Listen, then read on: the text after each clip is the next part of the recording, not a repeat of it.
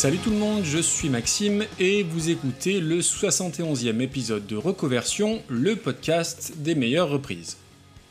Avant de rentrer dans le vif du sujet, un grand merci pour vos différents retours sur l'épisode précédent, donc avec la grande Anneke van Hisberg. Merci Blast au passage pour la prononciation batave, et qui reprenait brillamment La montagne de Jean Ferrat. Et ce qui me fait encore plus plaisir, c'est que j'ai eu autant de retours sur la beauté de sa voix elle, évidemment, que sur la qualité du groupe islandais à ses côtés, à savoir Arstidir, ce qui fait que certains ou certaines d'entre vous ont peut-être découvert les deux d'un seul coup, et ça c'est plutôt pas mal. Au passage, si vous aimez le podcast et mon travail, dites-le autour de vous. En plus des commentaires et des notes un peu partout, eh bien vous pouvez aussi me laisser un message vocal via votre smartphone et l'appli Encore, qui est gratuite. Je vous mets tous les liens dans les notes de l'épisode comme d'habitude. Alors vous l'aurez peut-être remarqué, il n'y a pas eu de vote ce mois-ci sur les réseaux sociaux pour le choix de la thématique mensuelle, pour la simple et bonne raison bah, que ça m'arrangeait de choisir le thème à l'avance. Ça m'a permis d'anticiper et de commencer à travailler dessus un peu en même temps que sur le précédent, ce qui est super pratique hein, en termes d'organisation, et ça permet aussi de ne pas avoir le nez plongé dans une seule et même thématique. Et autant le dire de suite, c'est un épisode aujourd'hui qui va rentrer dans la catégorie des épisodes oui, j'ai bien conscience que la reprise n'est pas au niveau de l'original, mais ça me fait une occasion de parler de trucs que j'aime beaucoup. Et donc on va s'attaquer pour l'original à une véritable icône, et sur une proposition que je vous avais déjà soumise dans un sondage précédent sur Twitter, à savoir rien d'autre que Jeff.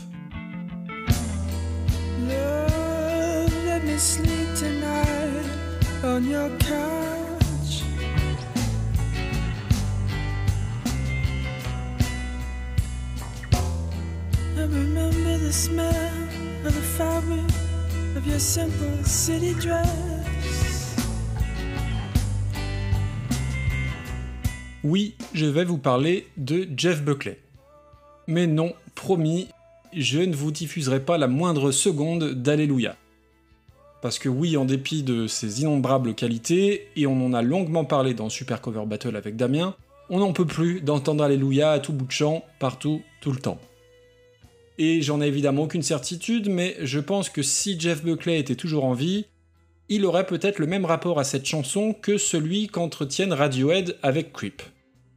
Donc non, je ne vais pas vous parler d'Alléluia, je ne vais pas vous parler non plus de Radiohead d'ailleurs, bien que le groupe dont on parlera plus tard se revendique autant de Jeff Buckley que de la bande Atom York.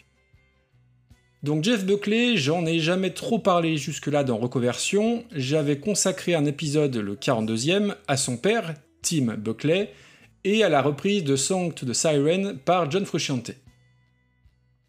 Et Jeff Buckley, eh bien c'est toujours compliqué de parler de lui. On a quasiment tout lu ou entendu sur lui et sur son seul véritable album, Grace, sorti en 1994, qui est de l'avis de tout le monde un des plus grands premiers albums jamais enregistrés, voire tout simplement un des plus grands disques de l'histoire du rock. Alors bien évidemment, le fait que Buckley soit mort jeune, sans avoir le temps de lui donner une suite, confère à cet album une dimension légendaire et iconique, c'est une certitude. Est-ce qu'on aurait le même rapport à Grace si Buckley n'était pas mort? C'est une vraie bonne question à laquelle je ne me risquerai pas de répondre puisque par définition c'est impossible de savoir.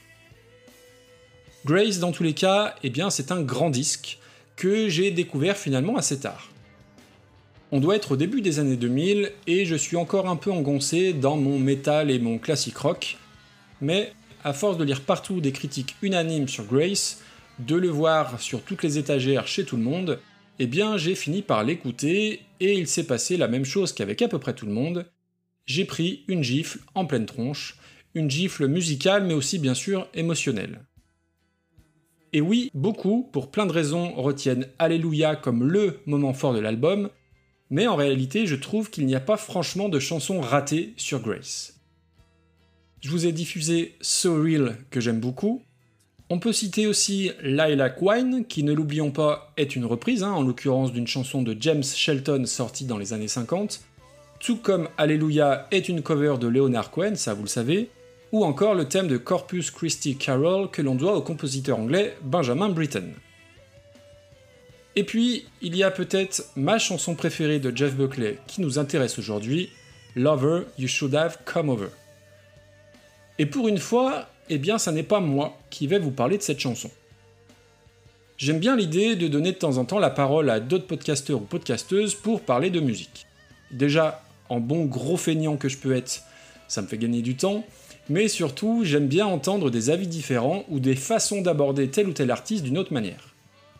Et comme il s'agit de Jeff Buckley, je me suis dit autant solliciter la participation de LA spécialiste de Jeff Buckley de tout le podcast game, celle qui lui voue un juste et véritable culte, celle dont l'anniversaire tombe le jour de sa mort, il n'y a quand même pas de hasard, et qui a le bon goût de posséder une télécaster logiquement appelée Jeffrette, celle-là même qui est derrière l'invention du terme jongli-jonglo, et qui, si elle avait réclamé 1 euro à chaque utilisation de cette expression dans un podcast, serait actuellement à bord de son jet privé direction les Seychelles.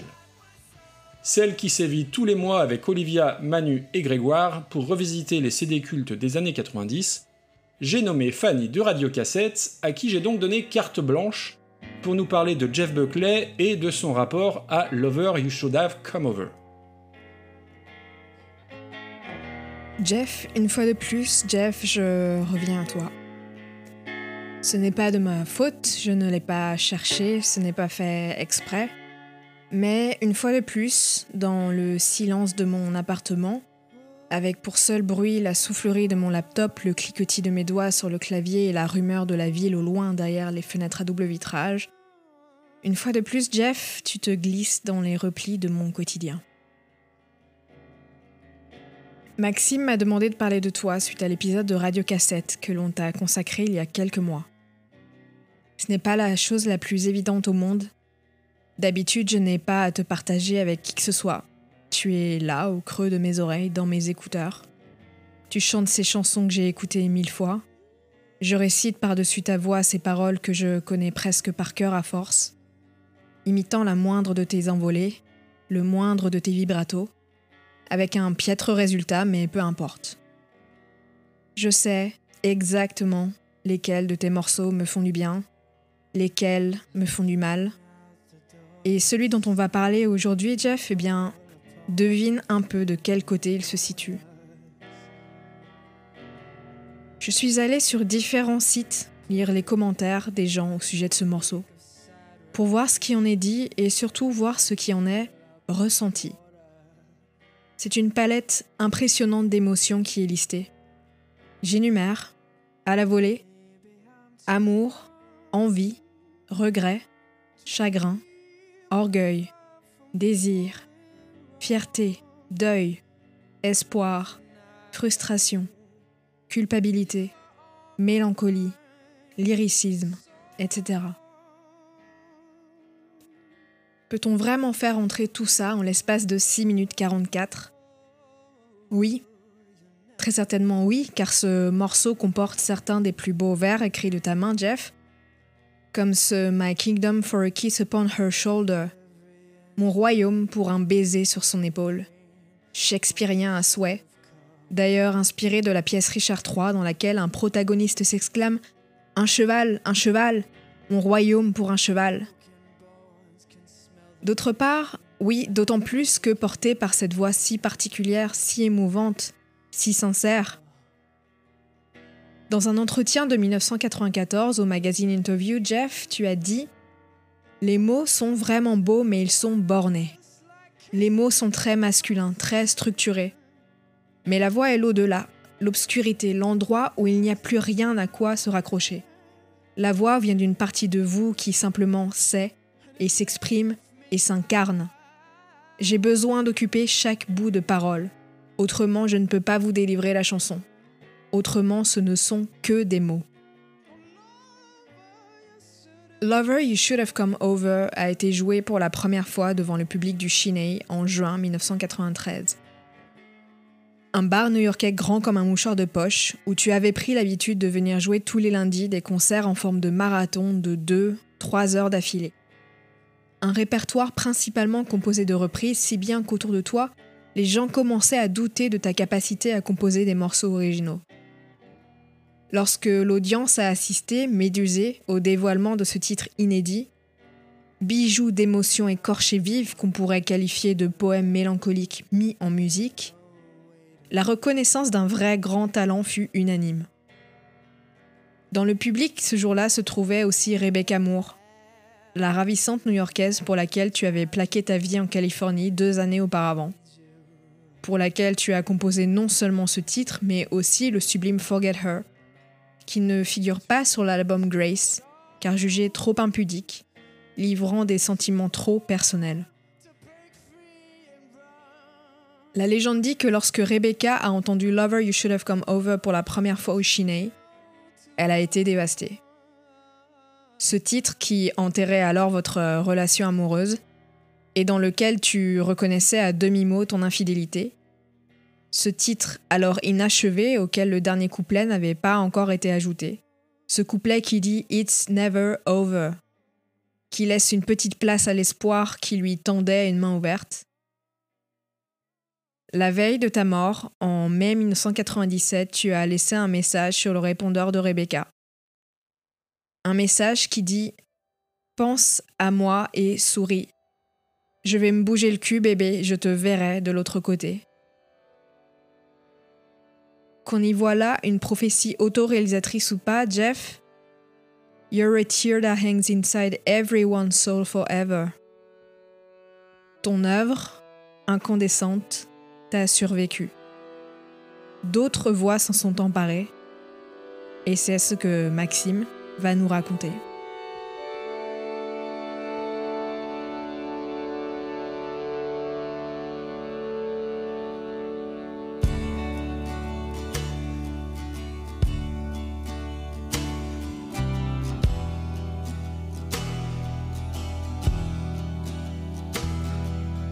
Looking out the door, I see the rain fall upon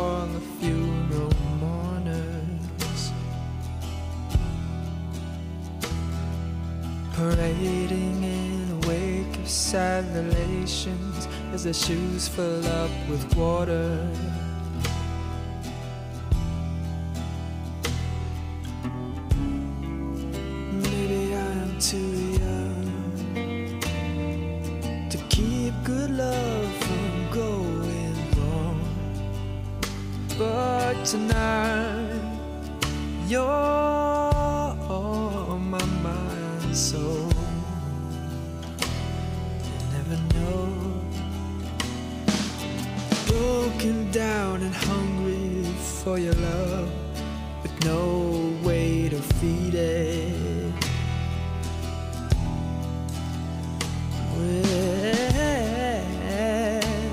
Are you tonight, child? You know how much I need it.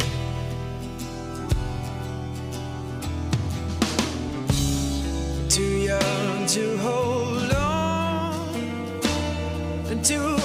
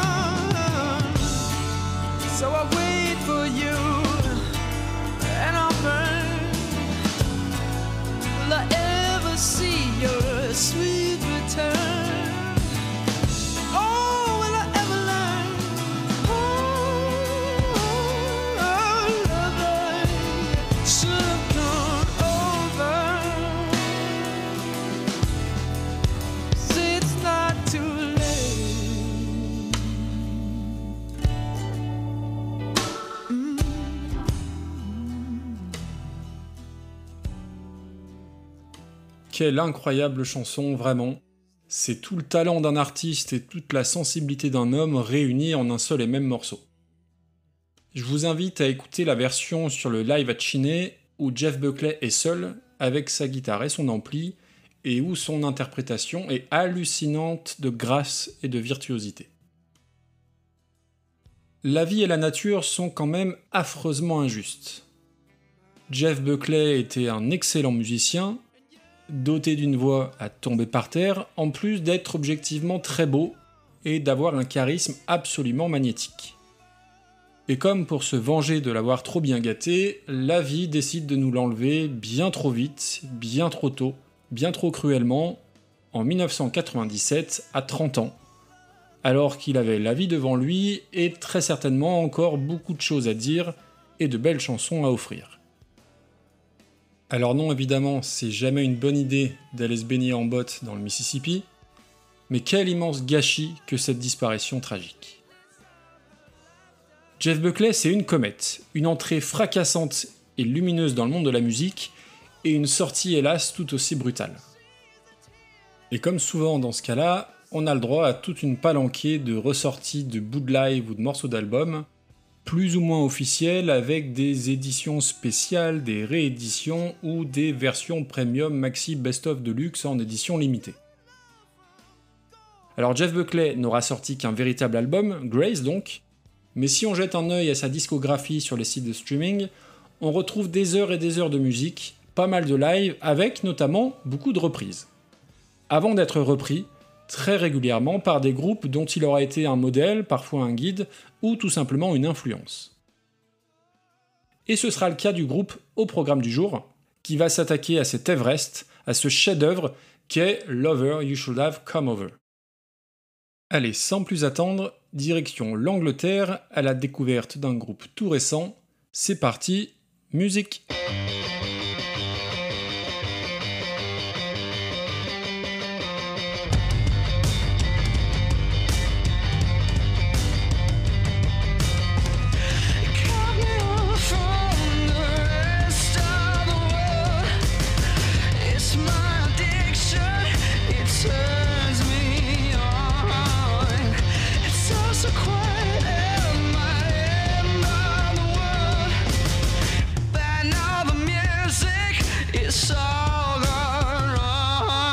C'était un extrait de Ban All the Music par un groupe dont la traduction littérale du nom est Rien que des voleurs, soit Nothing But Thieves, avec ce cauchemar de TH là qu'il faut prononcer la langue entre les dents. The. The. Yes, very good. The. The. Yes. The. Okay. The. Okay. The. The. Okay.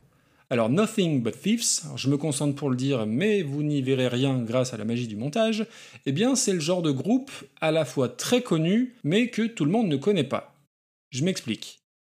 Si on juge le nombre de followers du groupe sur Spotify, à savoir quasiment 3 millions, alors oui, le groupe est évidemment très connu. Mais j'ai quand même l'impression qu'ils ont une notoriété toute relative ici en France auprès du très grand public. Alors oui, les gros consommateurs et suiveurs de musique les connaissent. Je dois d'ailleurs leur découverte à Nico et Starlet de la Pifothèque, et je crois de mémoire que Boulier Germain du podcast Le Bruit en avait parlé aussi à une époque. Ce qui me permet de leur faire à toutes et à tous un petit coucou au passage. Nothing But Thieves, c'est pourtant un groupe plutôt très facile d'accès, voire carrément mainstream, même si j'aime pas tellement ce terme. Et si vous ne connaissez pas, mais que vous écoutez au sens très large on va dire du rock alternatif moderne, autre terme un petit peu fourre-tout, eh bien vous devriez y trouver votre compte.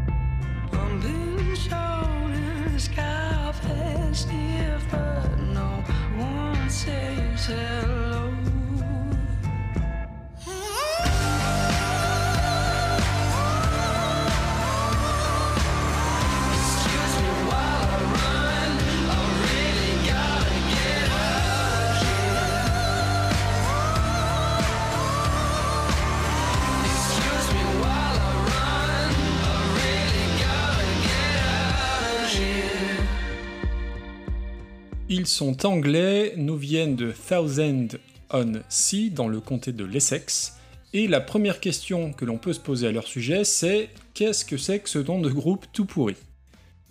Et quand on va creuser le sujet sur internet, on trouve des extraits d'interviews qui disent ceci. Il y a une citation de Voltaire qui dit ⁇ Ne soyez pas impressionnables, vos chefs religieux ne sont rien que des méga voleurs. Donc nous avons enlevé méga et gardé Nothing but Thieves, rien que des voleurs, pour en faire le nom du groupe. Seulement voilà, léger problème, Voltaire n'aurait manifestement jamais écrit ou prononcé ces mots. Et quand on cherche un peu plus dans les interviews données par le groupe, on s'aperçoit rapidement de la supercherie puisque les Anglais expliquent clairement que leur mensonge préféré auprès des journalistes est justement celui sur l'origine de leur nom. Ils disent avoir donné la vérité une seule et unique fois, et je dois bien admettre que j'ai rien trouvé de très convaincant, donc si vous avez une piste quant à l'explication, eh bien je suis preneur.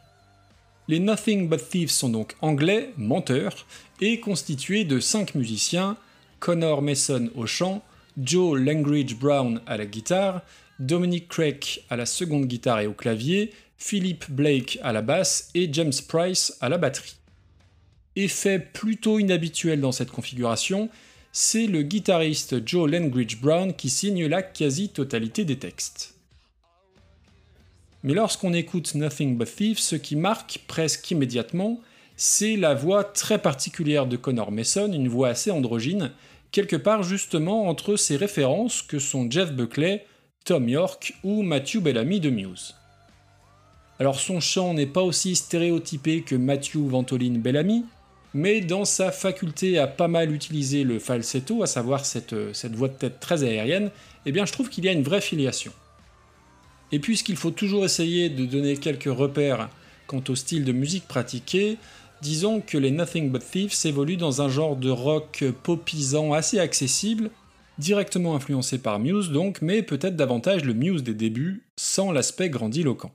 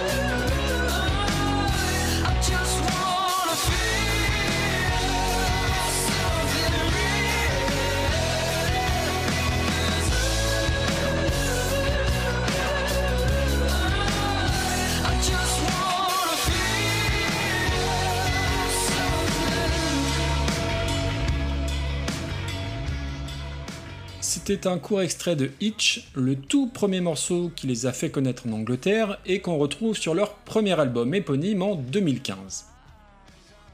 Ils vont également apporter une touche moderne en incluant quelques légères sonorités électro. Alors attention, c'est de l'électro euh, qui passe sur RTL2, hein, c'est ni les Kraftwerk ni les Chemical Brothers, mais on va dépasser un petit peu le traditionnel cadre du voix, guitare, basse, batterie. Et outre leur style et la façon de chanter de Connor Mason, ce qui surprend quand on les écoute, c'est qu'on a souvent l'impression d'avoir déjà entendu certaines de leurs chansons. Et ça, ça peut vouloir dire deux choses. Premièrement, que les refrains sont super catchy, avec un vrai savoir-faire en la matière. Et deuxièmement, ça peut signifier aussi eh bien, que la recette est peut-être facile pour eux et qu'il va falloir veiller à ne pas trop tourner en rond sur la durée. Et pour ce qui est de ce premier album, on va dire que la première moitié est extraordinaire d'un point de vue de l'efficacité des morceaux, là où la seconde est à mon sens un peu plus anecdotique. Mais sur ce plan-là, le deuxième album Broken Machine en 2017 va être nettement plus homogène et va mettre tout le monde d'accord.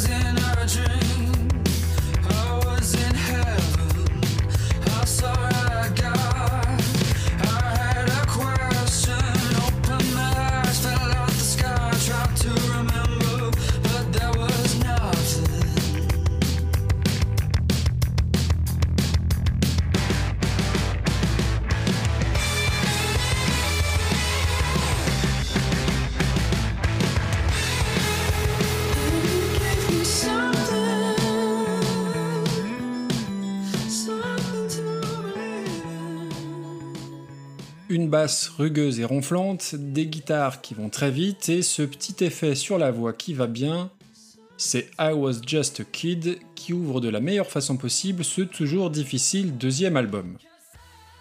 Et pour être transparent, c'est cet album, Broken Machine, que j'ai connu en premier, et je le trouve donc infiniment meilleur que le précédent. Il y a plus de personnalité, plus d'expérience aussi, puisque le groupe a percé entre-temps avec d'énormes tournées au Royaume-Uni et des premières parties de Muse, encore eux, durant leur Drones Tour en 2016. Là encore, vu le succès de l'album, vous trouverez des éditions de luxe blindées de titres. Très sincèrement, c'est pas la peine, penchez-vous sur l'édition de base, 11 titres, 45 minutes, et leur musique ainsi cadrée est bien plus efficace. Petit aparté, mais j'ai de plus en plus de mal avec les albums trop longs. Alors on est sans doute influencé et conditionné par notre nouvelle façon de consommer de la musique via les sites de streaming, mais il va m'être difficile désormais d'écouter de nouveaux albums qui vont dépasser les 40-45 minutes. Et là encore, je pense que déjà de moins en moins de gens écoutent les albums entiers, et le fait est qu'on a tellement de choses à écouter, tellement de trucs à disposition facilement, qu'on est consciemment ou pas moins enclin à passer du temps sur les découvertes d'artistes ou d'albums. Ceci étant, pas besoin de 30 écoutes de ce Broken Machine pour adhérer, vous saurez de suite si vous aimez ou si vous laissez de côté. C'est direct, accessible, avec toujours cet incroyable sens du refrain et de la mélodie, et l'ensemble est en plus particulièrement bien produit, vraiment ça envoie du très gros son par moment, et on doit tout ça au producteur Mike Crossy, qui a bossé entre autres avec Arctic Monkeys, 21 Pilots ou Falls. Beaucoup de tubes sur ce Broken Machine donc, et notamment Amsterdam, le premier single de l'album, qui mêle grosse guitare et urgence à la Flashdance.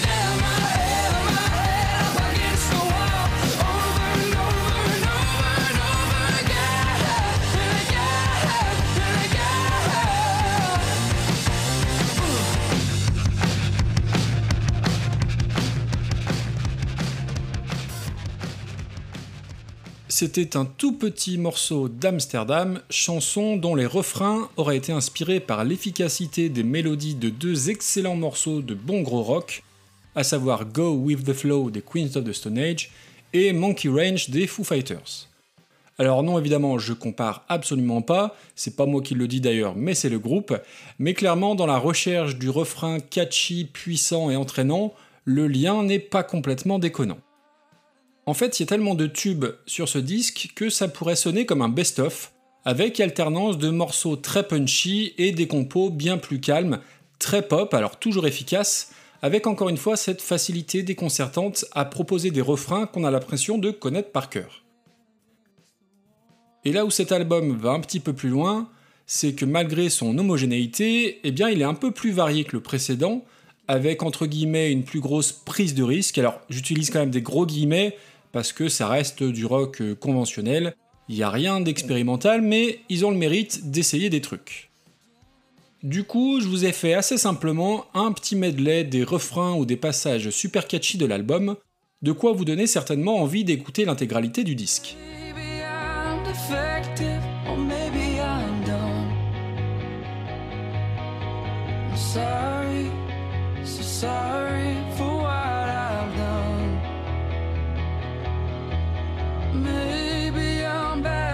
Natured, or maybe I'm young.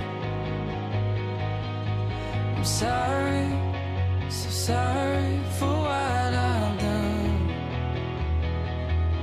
And I'm the t-shirt that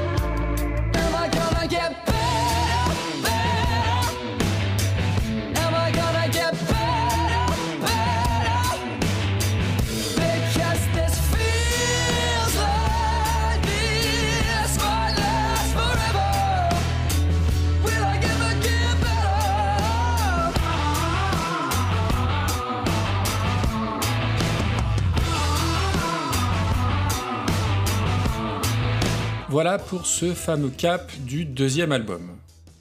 Mais après cet excellent Broken Machine, eh bien c'est le drame. Moral Panic, c'est le nom de leur troisième album, sort finalement très peu de temps après le second, en 2020.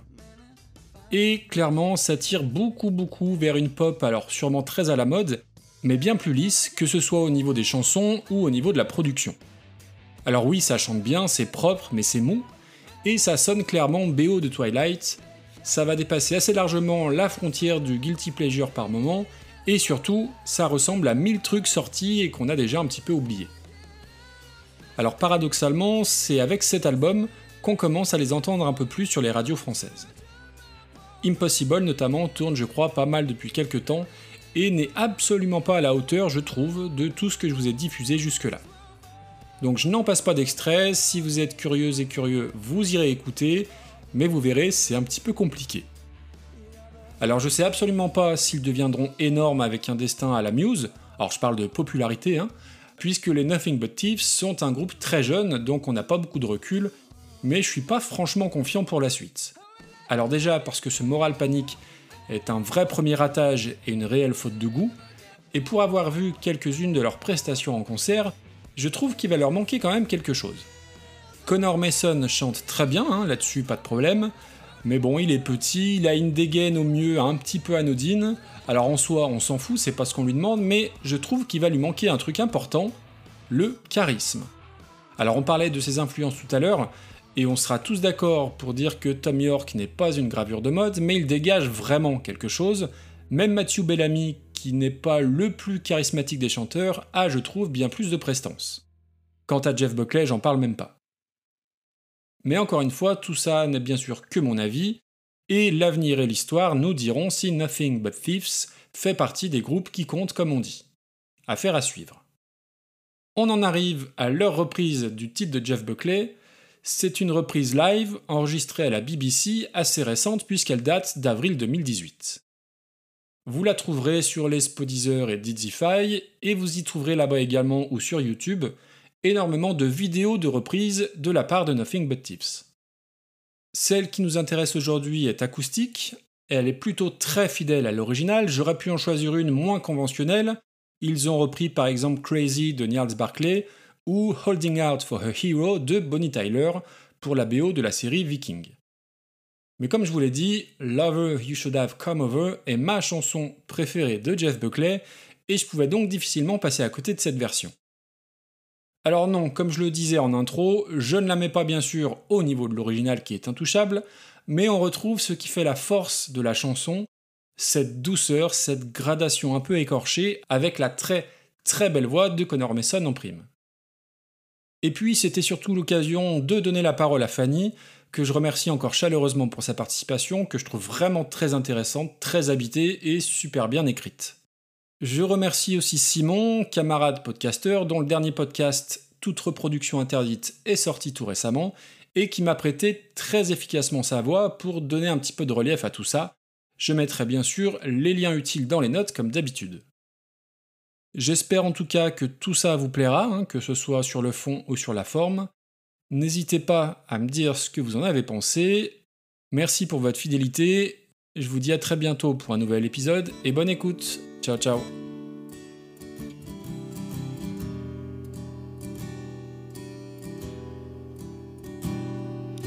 Looking out the door, I see the rain fall upon the funeral mourners.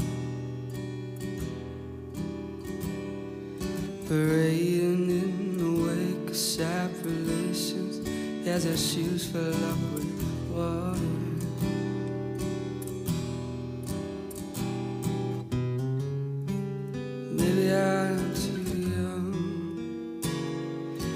To keep your love from going But tonight you're